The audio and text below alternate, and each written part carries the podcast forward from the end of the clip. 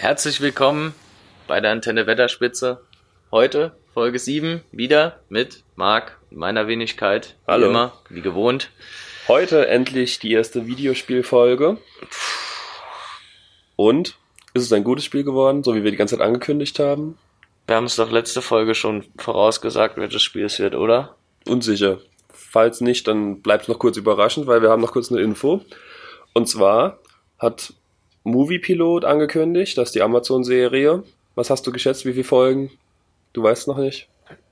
Hoffentlich 10.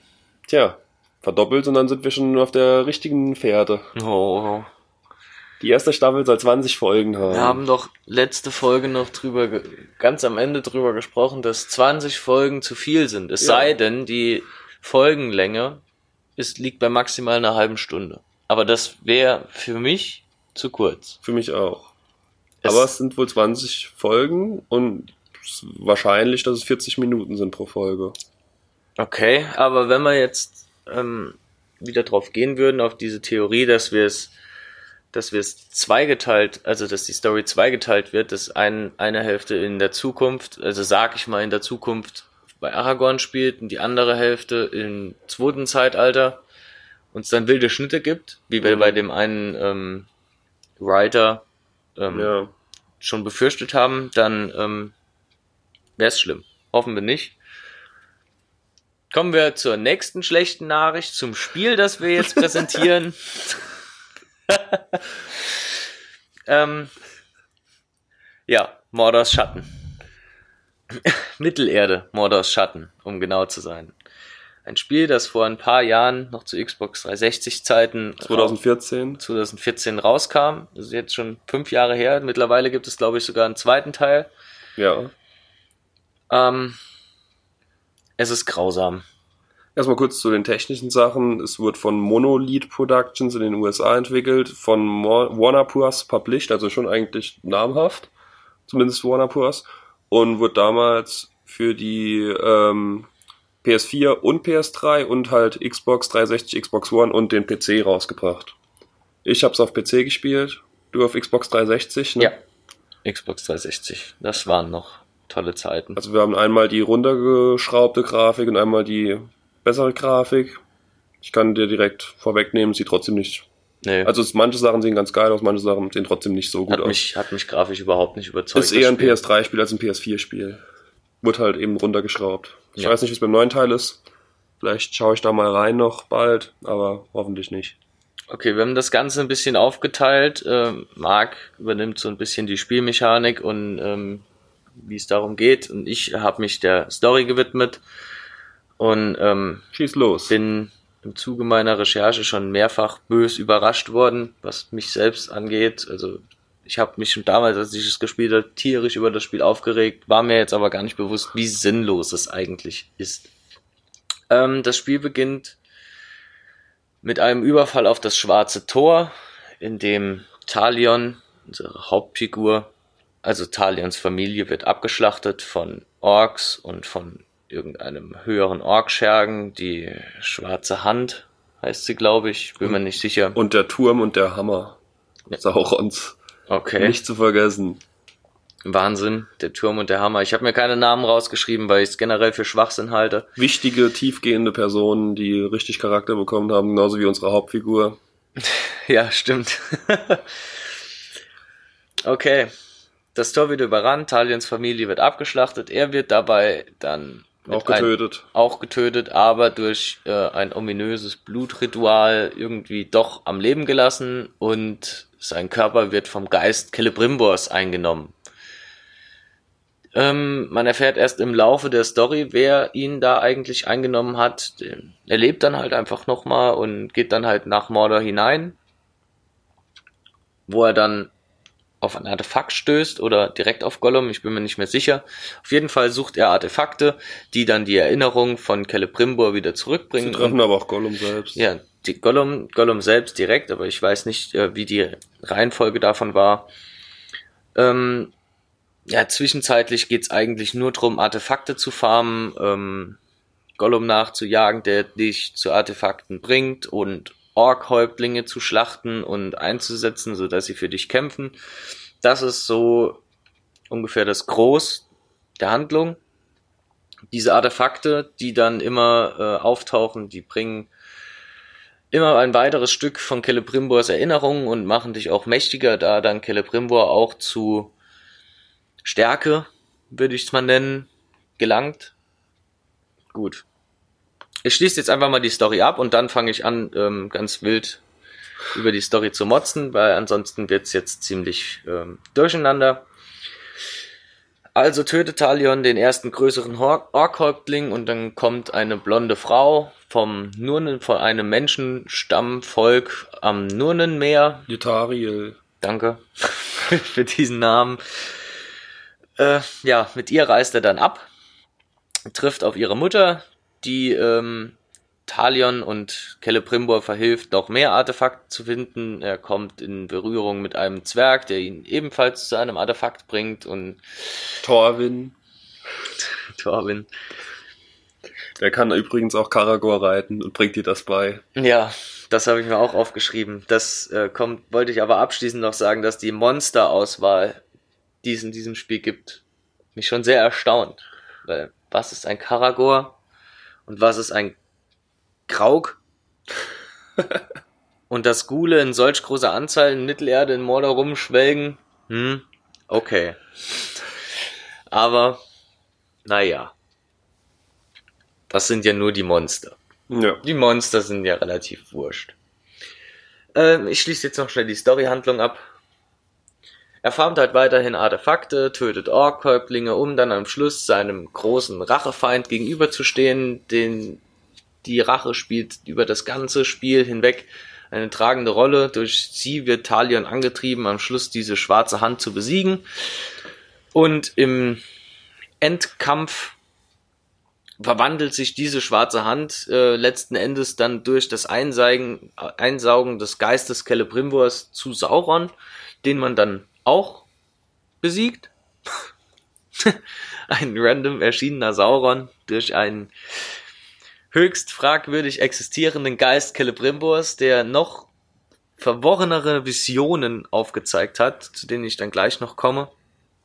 Auf jeden Fall, wenn man dann Sauron besiegt hat, ähm, vereinen sich Celebrimbor und Talion anscheinend nochmal zusammen, so habe ich das jetzt zumindest verstanden. Mhm. Denn Celebrimbor löst sich ja nicht auf, er will aber. Er, er will, aber Talion ähm, überzeugt ihn dann mit dem lächerlichen Move, ob Celebrimbor äh, mit dieser Last, dass er Sauron hätte aufhalten können, aber es nicht getan hat, weiterleben kann, äh, in den Tod, gehen, tot in, in, den, in den Tod gehen kann und ähm, aus dieser Entscheidung heraus, ja, geht er dann in den Körper von Talion letzten Endes wieder hinein. Dieser schaut auf den Schicksalsberg und sagt, ja, es wird Zeit, einen neuen Ring zu erschaffen. Allein schon bei dieser Aufzählung kann man sich mehrfach an den Kopf greifen und fragen, what the fuck? Gut. Wer sich da das ausgedacht hat, keine Ahnung. Ich will's auch eigentlich gar nicht wissen. Monolith Production. Monolith Production. Danke dafür. Ähm, Komme ich noch zu den Träumen Celebrimbors. Nur vereinzelt, welche mich tierisch aufgeregt haben und dann ähm, kommen wir auch noch ein bisschen mit Zahlen dazu eine, an einer Stelle ähm, eine billig abgeklatschte Story, als dann in einer Rückblende auch Celebrimbor, seine Frau und seinen Sohn. Nee, Tochter. Tochter? Bei ihm war es die Tochter. Oh, bei ihm war es die Tochter. Okay. Nur halt um die Verbindung irgendwie zwischen der Rache zu schaffen, hat sie halt komplett zwei Personen erfunden, die nicht, die es nicht gab. Ach, vielleicht gab es sie, aber sehr fragwürdig. Also es ist nirgendwo steht von seiner Frau oder von seiner Tochter. Er war doch immer nur im Schmieden, oder? Er war der Meisterschmied, er hat die, die Schmiede auch, äh, die, die Ringe auch geschmiedet, bis auf äh, die Elbenringe und eben den einen Ring, den hat Sauron allein geschmiedet. Ja. Was in dieser Story aber auch nicht zum Tragen kommt, denn. Doch sah man in der Story. Nein, der, ja, man, man sieht es, aber in der Rückblende er schafft dann, also Sauron erschafft sich selbst ein funkelndes Ding, das man nicht wirklich sieht. Ja, ja. Dann reist er zurück in die R-Region in ja. einer Rückblende, nimmt sie alle gefangen, verschleppt sie nach Mordor, unterwirft sich Celebrimbor und ähm, Celebrimbor hilft dann Sauron, den einen Ring zu schmieden, den er dann selbst anzieht, indem er Sauron überlistet hat. Und ein, zwei Visionen später sieht man dann, wie Celebrimbor eine Ork-Armee gegen Sauron anführt und äh, Sauron besiegt Celebrimbor und bekommt den einen Ring und ähm, Fällt ihm auf den Finger. ja, er fällt, also er zieht den einen Ring an und der Ring schwebt dann auf Sauron drauf. Eigentlich habe ich jetzt schon viel zu viel gesagt, denn Celebrimbor starb einfach bei der Eroberung von Ost in Edil. Oder so hieß es? Ja, haben wir doch schon auch in der Folge zwei, Folge, in der genau. Folge 2, als wir über die Handlung spekuliert haben, kam es auch schon öfter vor. Und er wird niemals nach Mordor verschleppt, meines Wissens nach. Und schon gar nicht wird sein Geist von Sauron unterworfen. Und schon gar nicht führt er eine Ork-Armee gegen ihn an. Aber naja. Kreatives Köpfchen. Monolith Productions. Danke. Okay. Jetzt kommen wir zu den Überlagerungen, die es nicht gibt. Also, Gollum taucht auf. Hm. Verrückt. Denn nach der großen Pest in Mittelerde, 1636, drittes Zeitalter, ist Mittelerde durch eine Riesenseuche quasi dezimiert. Mhm. Gon Gondors Bevölkerung am Ende. Und daher beschließt dann Gondor, dass nach der Schlacht, ähm, in der Sauron besiegt wurde von, vom letzten Bündnis, äh, die Festungen aufzugeben. Alle gehen weg. Und dann wird Mordor wieder von den Nazgul bis Saurons Rückkehr im Jahre, ich habe es mir aufgeschrieben, einen Moment kurz, 2942 drittes Zeitalter von den Nazgul für Sauron vorbereitet. Das Spiel spielt also maximal im Jahr 1636 drittes Zeitalter. Hm. Denn danach gab es keine gondorianische Besatzung in Mordor mehr. Ja, ich auch, glaube, nicht, auch wird- nicht auf den Festungen. ich glaub, es wird nur gesagt, dass es zwischen Hobbit und Herr der Ringe spielen soll. Ich glaube, Das passt schon gar nicht. ich glaub, Zahlen haben sie sonst gar nichts. Wenn es zwischen dem Hobbit und zwischen Herr der Ringe spielen soll, das kann überhaupt nicht sein. Das ist vollkommen, das, das ist vollkommen aus dem Zusammenhang gegriffen. Naja, gut. Aber warum? Ähm. Den Ring sieht man ja nicht. Der Ring ist ja in der Zeit bei Bilbo. Ja. Den Ring, der Ring taucht ja gar nicht auf in der Story. Das sind immer nur Rückblicke, wo man den Ring sieht. Nein, aber in der Zeit ist Sauron ist ja nie da. vergleichsweise Das sind ja nur Saurons Jünger quasi. Saurons Jünger. Aber Sauron bezieht Mordor im Jahr 2942 wieder. Und äh, ich bin mir nicht sicher, aber Gollum verliert im Jahr 2941 den Ring an Bilbo. Hm. Hm. Was war die Zahl Wie? vorher? Die Zahl vorher, Sauron bezieht, also zieht 2942 wieder in Mordor ein, geht also von Dol Guldur wieder zurück nach Mordor und bezieht Barad-dûr. Ja. So, wie kann das Spiel denn dann spielen, wenn Gollum 2941 den Ring an Bilbo verliert und dann erstmal Bilbo im Verdacht hat und erst im Jahr 3000 um Mordor herum kreucht und fleucht auf der Suche nach dem Ring, weil er ihn dort vermutet. Wo er dann gefangen genommen wird, Und 3000, gefeuert wird. 3018 ähm, freigelassen wird und dann ähm, in Gewahrsam von Aragorn genommen wird, der ihn dann an die Waldelben übergibt. Ja. Ist aber viel zu weit weg, denn, wie schon gesagt, 1636, drittes Zeitalter, werden alle Besatzungen in Mordor von gondorianischer Seite aufgehoben. Okay. Die Nazgul ziehen ein, bereiten das Land für Saurons Rückkehr vor. Gut. Nichtsdestotrotz, Gollum erscheint in der Story. Mehrfach. Mehrfach. Gollum erlangt aber 2436, drittes Zeitalter, durch seinen Vetter Dergol erst den einen Ring. Ha. Ha. Wie kann Gollum knapp 1000 Jahre später, nachdem er den Ring erst erhält, schon 1000 Jahre früher in dieser Story auftauchen? Hm. Hm. Ja. Sehr schön. Machen wir. Ist okay. Passt irgendwie, oder? Ja. Ja. verrückt. Einfach nur verrückt. Na gut. Weiter auseinander pflücken. Weiter auseinander pflücken. Leider gibt's da nicht mehr so viel zu sagen. Zumindest Denn- zur Story. zumindest zur Story. Die Story besteht aus Gollum, Artefaktefarben, Erinnerung zurückgewinnen, Celebrimbor, Mordor. Mordor und diese, diese, diese Tatsache mit Celebrimbor habe ich schon, habe ich jetzt alles schon genannt, Gollum auch. Und aus mehr existiert dieses Spiel auch nicht. Halt, Moment. Es gibt noch einen essentiellen Punkt in der Story, den du nicht gesagt hast. Okay. Und zwar trifft man noch auf einen sehr wichtigen Charakter, und zwar eigentlich den einzigen, der wirklich ein bisschen Tiefe bekommen hat. Und zwar ist das Redback. Das ist ein Ork.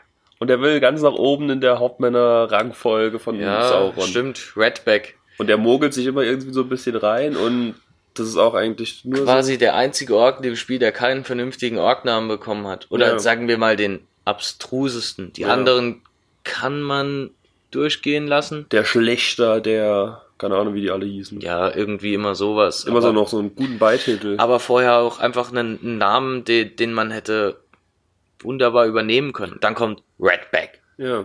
Toll. Hätte man auch übersetzen können dann halt, wenn schon alles übersetzt ist. Rattentasche.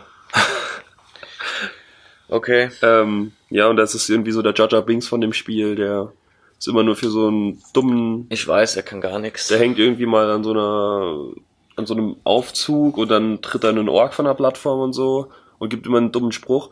Aber was für, der Waldläufer und der Ork verbünden sich.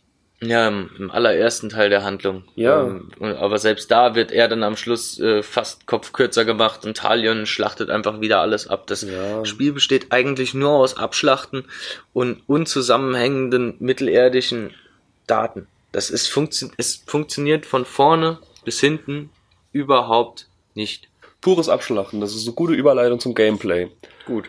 Und zwar, das Gameplay ist ja eigentlich zusammengesetzt aus den Batman-Spielen, den Assassin's Creed-Spielen in Mittelerde. Einfach zwei Spiele geholt und woanders hingeworfen. Ist ja vom Grundprinzip her nicht schlecht. Ich habe viel Assassin's Creed gespielt und ich kann das bestätigen. Es, es hat mich mehrfach nur an Assassin's Creed erinnert. Batman habe ich leider nie gespielt. Kann ich von daher nichts zu sagen. Ich habe das Batman Arkham City, glaube gespielt, das, den zweiten Teil, warum auch immer ich nur den zweiten Teil gespielt habe. Assassin's Creed, Kamilletee muss man schlürfen. ich bin fertig. äh, Assassin's Creed habe ich alle bis Unity gespielt, also dann auch irgendwann vor London aufgehört.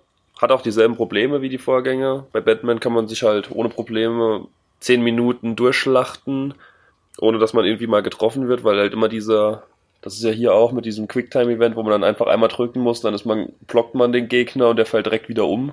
Es ist zwar relativ flott und so und es macht schon Laune, sich da durchzumesseln, aber es ist halt nicht herausfordernd. Auf gar keinen Fall. Die Ork-Hauptmänner sind dann halt ein anderes Ding, die sind dann halt viel zu stark, also beziehungsweise wenn man die Infos über die hat. Das ist ja, ah, da komme ich gleich noch zu. Ähm, jedenfalls diese normalen einzelnen Gegner, die sind ja wirklich ein Witz. Da kann man ja wirklich einfach draufdrücken die ganze Zeit. Beim Xbox-Controller ist es einfach X die ganze Zeit durchdrücken, ab und zu mal Y dann zum Blocken. Und das war's. ja. Mit der, mit der Maus ist es noch blöder, da muss, braucht man die Tastatur gar nicht, da muss man einfach Linksklick zum, zum Hauen und Rechtsklick zum Blocken. Also, Wie wunderschön. ja, Toll. kann man ab und zu mal einen coolen Move einbauen, dass man irgendwie den Kopf platzen lässt oder so. Das ist auch immer ganz cool gemacht, das sieht ganz gut aus. Das hält einen auch so ein bisschen bei der Stange, weil man dann irgendwie einmal noch ein Messer, wir sagen besser nichts mehr zu Schwertern. Das letzte Mal, dass wir über Schwerter geredet haben, ist in Stuttgart einer mit einem Schwert erstochen worden.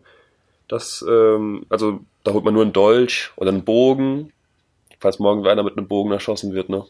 Dann wird das hier abgesagt.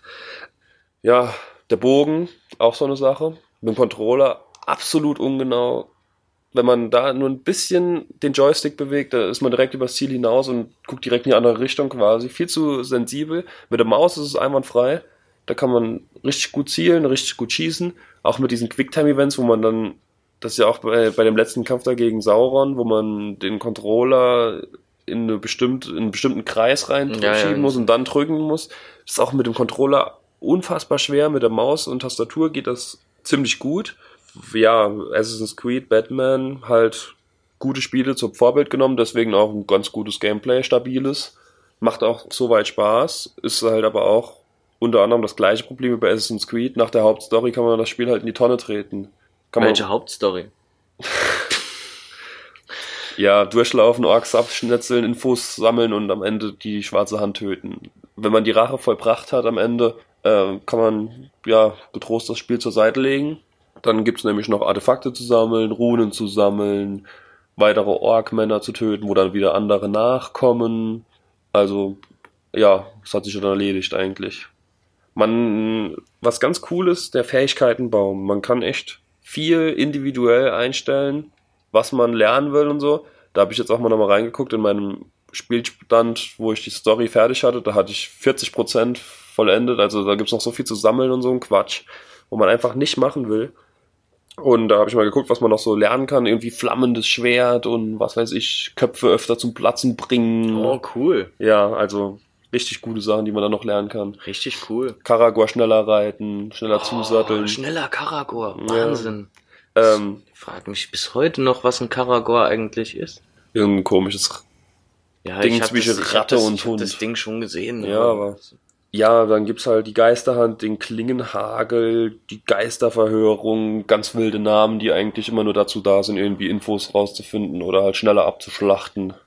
Auch noch ein weiteres Gameplay-Element ist, wie aus Assassin's Creed bekannt und geliebt und auch aus Far Cry bekannt und geliebt, Türme. Einen Turm, eine Minute hochklettern, oben eine Aktion machen und runterspringen. Und dann hat sich noch ein Teil von der Karte aufgedeckt. So kommt auch Celebrimbor irgendwie an Erinnerungen nochmal ein bisschen zurück, weil das sind in dem Fall keine Aussichtspunkte oder so. Das sind Schmiedetürme.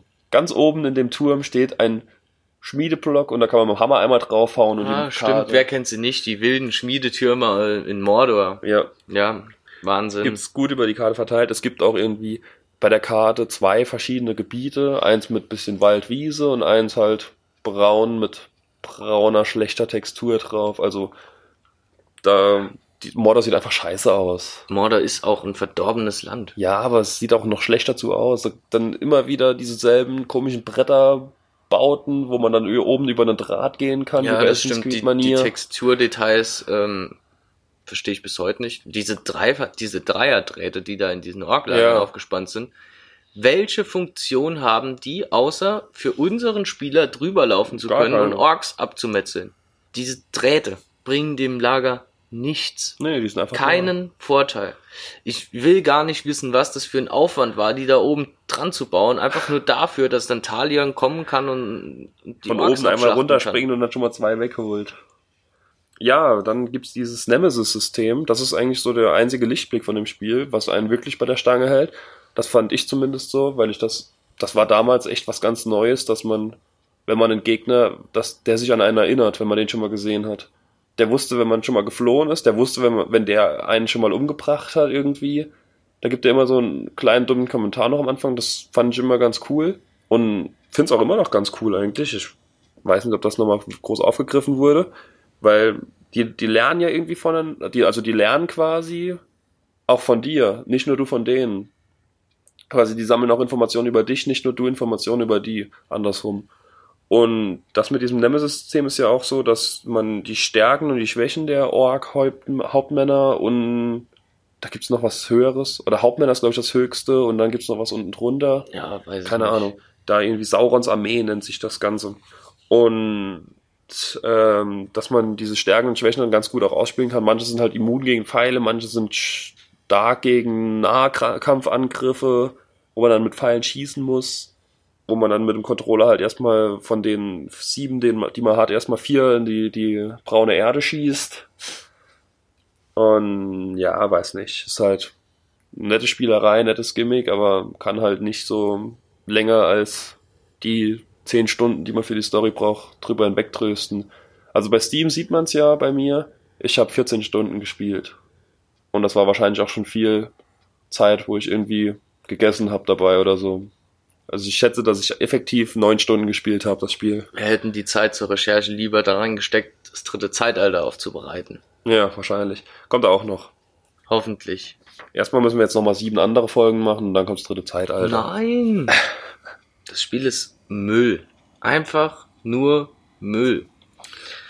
Vergleichsweise, vergleichsweise mit dem Hobbit ist es noch größerer Müll als der Hobbit. Wenn man sich mal betrachtet, dass im Hobbit Azog, der größte Evil Knievel Ork, will ich ihn jetzt mal so nennen, die, der Hauptfeind über alle drei Filme eigentlich tot sein müsste und sein Sohn Bolk diese Rolle hätte übernehmen können, was er nicht tut. Er kommt später irgendwie so als Scherge von Azog nochmal zur Geltung.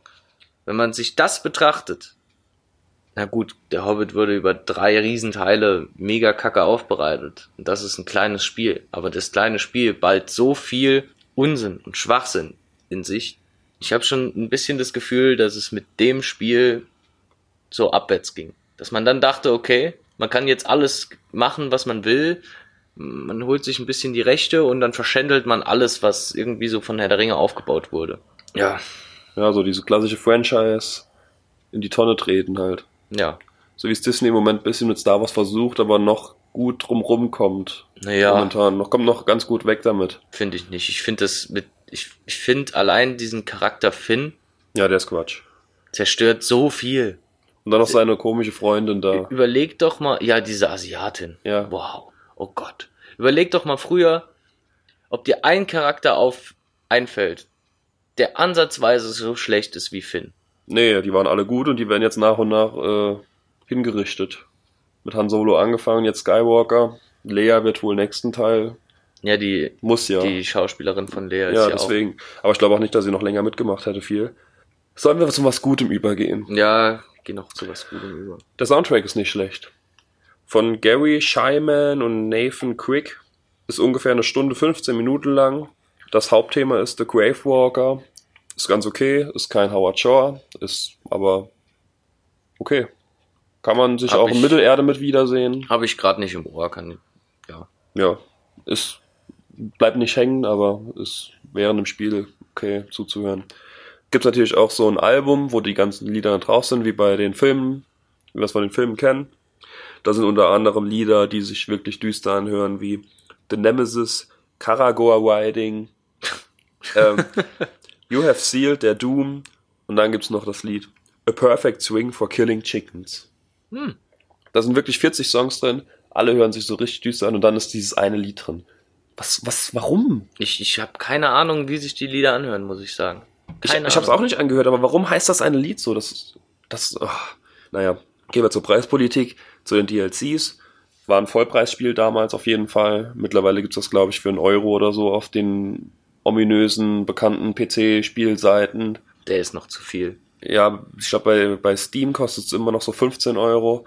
Dann gibt's DLCs im Preis von 42 Euro bei Steam jetzt. Keine Ahnung, was die auf den Konsolen kosten. Wahrscheinlich mehr. Da sind unter anderem Skins für 99 Cent mit dabei.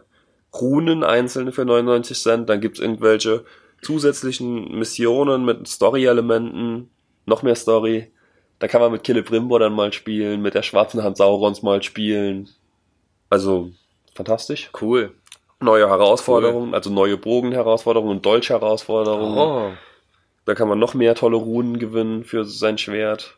Ich habe auch übrigens mal geguckt gehabt gestern, wie ich die DLCs da gesehen habe. Ich habe übrigens drei Runen fürs Schwert, zwei für den Bogen und zwei für den Dolch. Und allein durch die DLCs kann man sich, glaube ich, 15 kaufen. Sieht man ja schon, was da wieder von vornherein geplant war. Oder im Nachhinein hinzugefügt. Ja, oder im Nachhinein hinzugefügt. Der Season Pass aber kostet 10 Euro. Ist okay, ist alles dabei. Hat man die 42 Euro in einem. Ist zwar ein Haufen Müll dabei, den man nicht braucht, aber naja, immerhin ein Lichtblick. Wenn man irgendwie mehr spielen will, dann kann man sich den Season Pass holen. Aber ist davon abzuraten, weil man will eigentlich nicht mehr spielen. Fazit. Meiner Seite wären wir am Fazit angelangt. Das Spiel ist grundsätzlich absolut schlecht. Es hat mich enorm viele Nerven gekostet, diese, diese Story aufzubereiten. Ähm, mir wurde mehrfach schlecht. Und ich bin froh, dass ich es jetzt hinter mir habe. Können wir nächste Folge ja Teil 2 machen. Habe ich nicht gespielt, kann ich nichts zu sagen. Ah, das spielst du dann bis dorthin durch. Neun. Okay. Also, ich finde, der Hauptcharakter hat absolut gar nichts. Der ist langweilig, der hat gar keine Tiefe, der ist einfach unnötig. 0815. Dann haben sie halt irgendwie Celebrimbor reingebaut, Gollum reingebaut, Sauron reingebaut und in einer Cutscene sieht man Galadriel. Ist zu wenig einfach. Oder einfach nur, dass es überhaupt irgendetwas mit Mittelerde Ja. zu tun hat. Ist zu wenig einfach. Es hat zu wenig Zusammenhang und die Zusammenhänge sind noch falsch. Abgesehen noch von der Örtlichkeit, das Schwarze Tor, okay, und das Nurnmeer, ja, gut recherchiert, liegt beides tatsächlich in Mordor. Herzlichen Glückwunsch. Dann läuft man aber durch einen Mordor, wo man weder Baradur noch den Schicksalsberg irgendwie mal sieht. Nee, ja, aber das war ja damals auch nicht, also Baradur stand damals nicht. Ja, aber den Schicksalsberg. Also äh, zu Zeiten 1636. Den Schicksalsberg sieht man, glaube ich, das erste Mal in der letzten Szene, als sie Den- sagen, die gehen einen neuen Ring machen. Den Schicksalsberg hätte man doch öfter mal einbauen Den können. hört das man ja am, irgendwo am Horizont, vor allem ist es relativ weitläufig, man sieht immer relativ weit schon in die Ferne und dann ist halt der Dreck. Ja. Sieht man halt den Dreck von weiter weg und den Dreck, wo man nah ist und den Dreck dazwischen. Und dann halt so ein paar Drahtseile.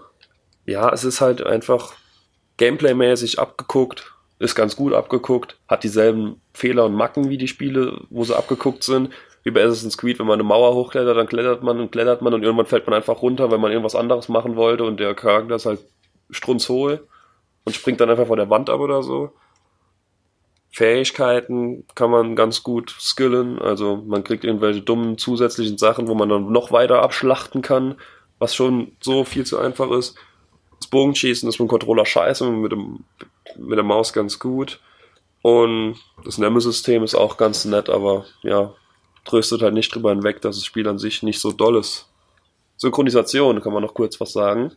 Original Gollum Synchron Synchronsprecher, den haben sie wahrscheinlich vorher bekommen im Englischen und haben dann gesagt, ja komm, bau mal Gollum ein. Ja, Andreas Fröhlich heißt der Mann. Von Talion ist auch ein namhafter Synchronsprecher. Der hat nämlich auch Connor Kenway in Assassin's Creed 3 und den Whittler in den allen drei Batman-Spielen gesprochen. Also der hat auch gewusst, was auf ihn zukommt. der hat in allen, also der hat in den Vorlagen auch schon mitgemischt. Der ist auch unter anderem Synchronsprecher von Dexter, Eddie Murphy, Ryan Reynolds und Dr. Alex Karev in Grey's Anatomy.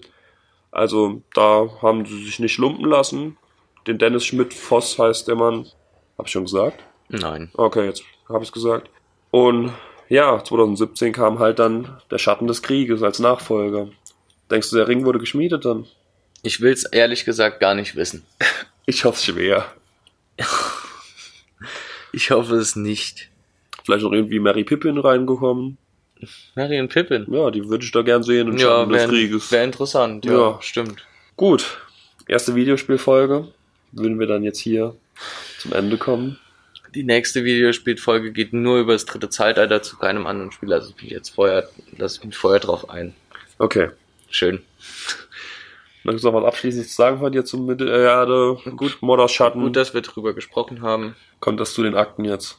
Zu den Hobbit-Akten. Ich habe das Spiel immer gehasst. Immer. Schon, schon seit ich es angefangen habe, damals zu spielen, dann, es, ist, es, es besteht nur aus Schwachsinn.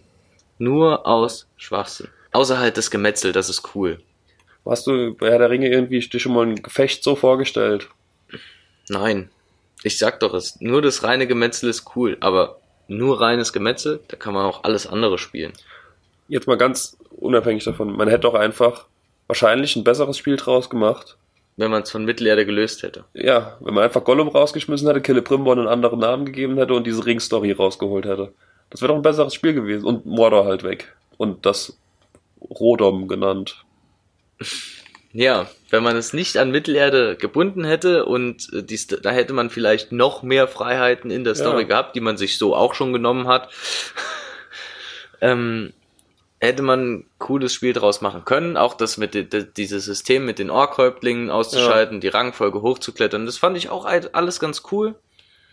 Die Karago hätte man einfach drin lassen können. Aber ähm, ja, man braucht halt das Mittelerde, um die ganzen Fanboys anzulocken und irgendwie auch das Erbe zu zerstören. Gut. Mit zerstörtem Erbe schließen wir jetzt die Folge. Danke fürs Zuhören und bis zum nächsten Mal. Bis zum nächsten Mal.